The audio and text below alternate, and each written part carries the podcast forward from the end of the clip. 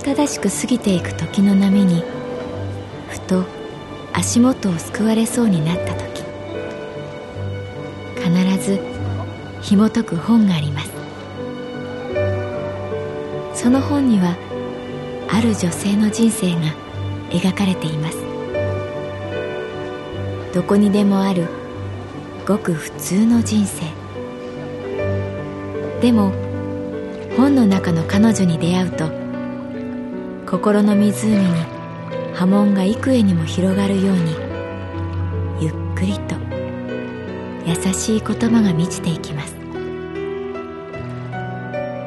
今日はどんな彼女に会えるでしょうか？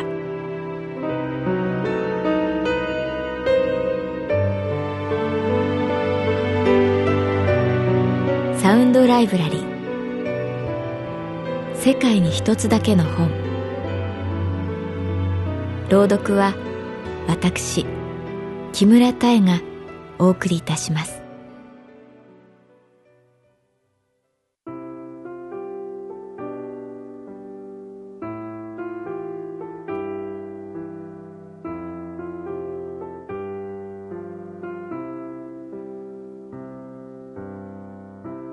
私の名前は月原かな子38歳。旅行会社に勤めている。大学の時に所属していた旅行研究会の OB、OG 会があるという知らせが来た。同窓会というのがどうも苦手だった。久しぶりに会う喜びは分かち合いたい。でも今の相手の状態を値踏みして自分と比べるようなあの行き交う視線は息苦しい。ただ、斎藤はじめくんには会ってみたかった。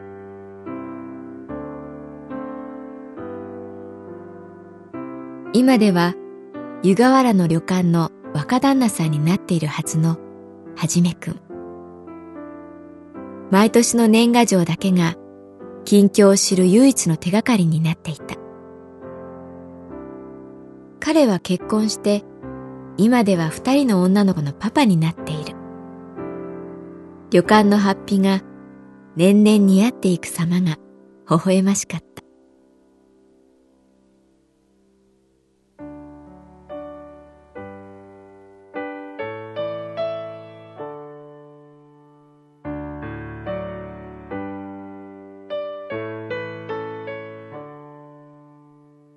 OB、OG 会の会場は目白にある緑に囲まれたホテル。ロビーに生けられた百合の香りが華やかな気持ちを盛り上げてくれた。久しぶりに着る明るい色のワンピースに高めのヒールのパンプス。私はワクワクしていた。いつもとは違うゆったりとした歩幅でロビーを横切る。あれ？月原さん？不意に名前を呼ばれて振り向いた。そこにいたのは田之倉公子。多忙な生活を送るはずの田之倉さんが、まさかこの同窓会に顔を出すなんて思わなかった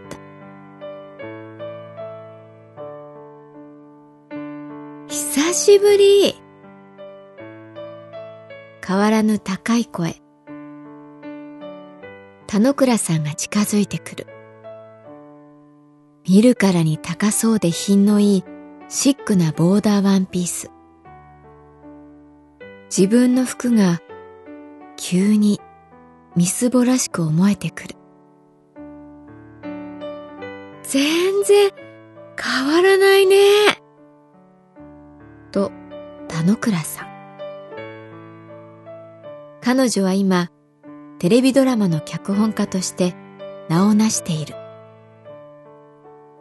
彼女についたキャッチフレーズは、美しすぎる脚本家。全身にローズの香りをさせた彼女が、余裕の握手を求めてきた。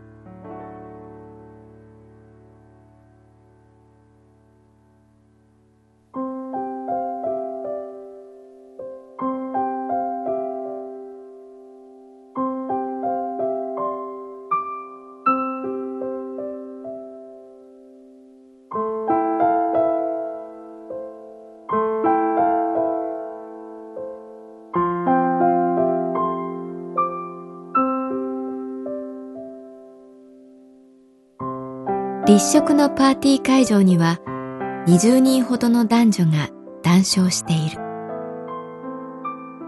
はじめくんはまだ来ていない。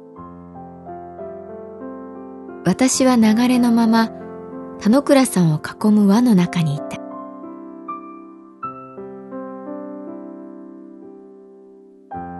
子供もまだ小さいでしょ？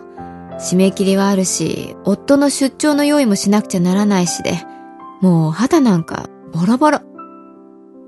と彼女は言うけれど、シワもシミも目立たず、今流行りの透明感という言葉がぴったりの肌だった。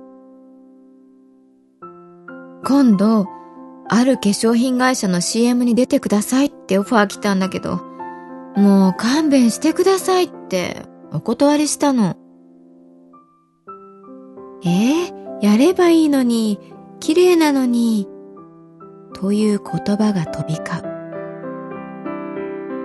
私は黙ったまま取ってきたタコのマリネをつまみながらシャンパンを飲んでいた。月原さんは今は？いきなり田之倉さんが降ってくる。学生の時からそうだった。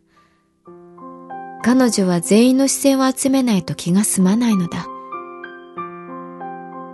私が輪の中に入ってこないのが気になるらしい。うん。旅行会社。カウンターでお客様の旅の手配してる。まさに我が旅行研究会の鏡よね。でも嫌なお客さんいるでしょう。ストレス溜まりそう。私にはできない。偉いね、月原さん。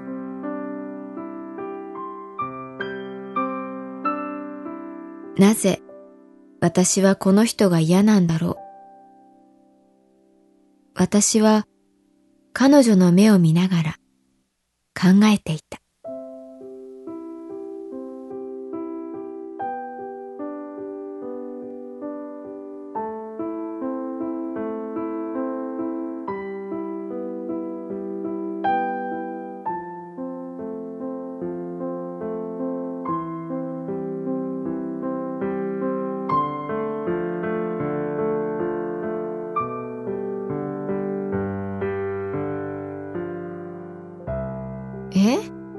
脚本家をやってていいこと？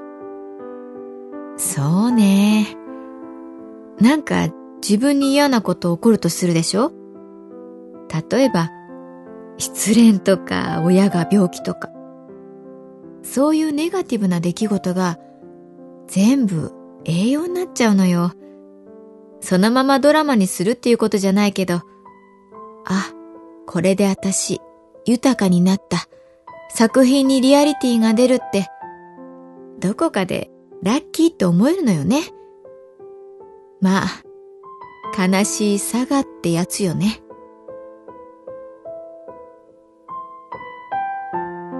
旅行研究会の OB/OG 会はいつしか田之倉公子を囲む会になっていた。月原さんは独身？また私に降ってくる。そう。いいわね。できるなら私も独身に戻りたい。あらゆる時間を自分のためだけに使えたらどんなに幸せかな。読みたい本、見たい映画、行きたいところ。我慢しなくていいんだもんね。後悔していた。こんなところに来なければよかった。ショックだったのは、彼女の言葉に揺れている自分がいたこと。私はペペロンチーノを取りにテーブルから離れた。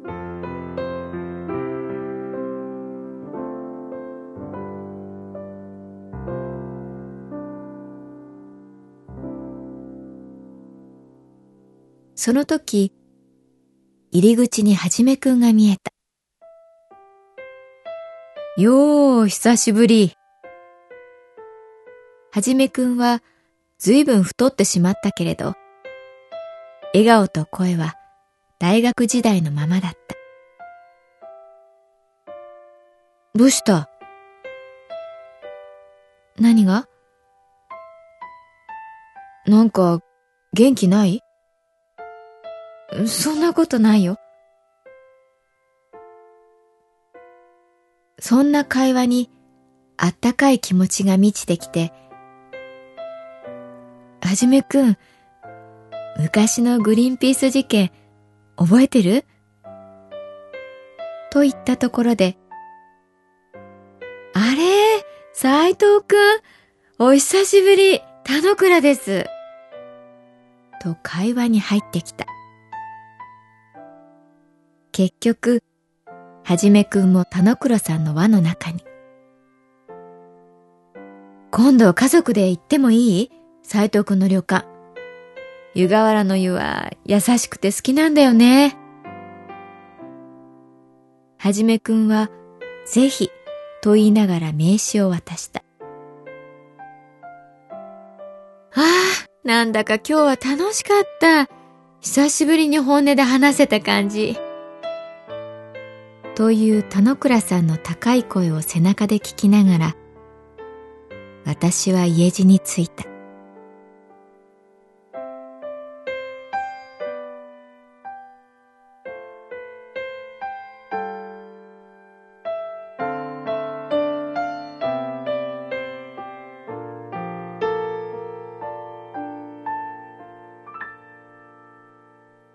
商店街を歩いていたら、急にお腹が空いてきた。いつも行くスーパーに入る。目に飛び込んできたのは、キャベツ。私は、お好み焼きでもしようと思った。キャベツを丸ごと買う。部屋に戻り、早速キャベツを切る。包丁でまず真っ二つ。ザクザク切る。包丁を何度も上下させながらみじん切り。